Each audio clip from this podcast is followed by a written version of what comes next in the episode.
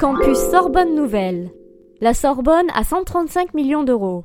Le gros chantier que tu aperçois va laisser place au futur écrin de l'université Sorbonne Nouvelle. Attention, c'est bâtiment modulable et intelligent au programme. Le futur établissement veut être à la pointe de l'enseignement à distance. C'est pas trop tôt.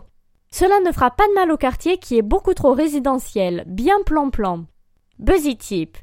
L'architecte, c'est Christian de Ports-en-Parc, pas un novice donc, puisqu'il est à l'origine du Palais des Congrès, de la Cité de la Musique de Paris et de la Tour LVMH de New York.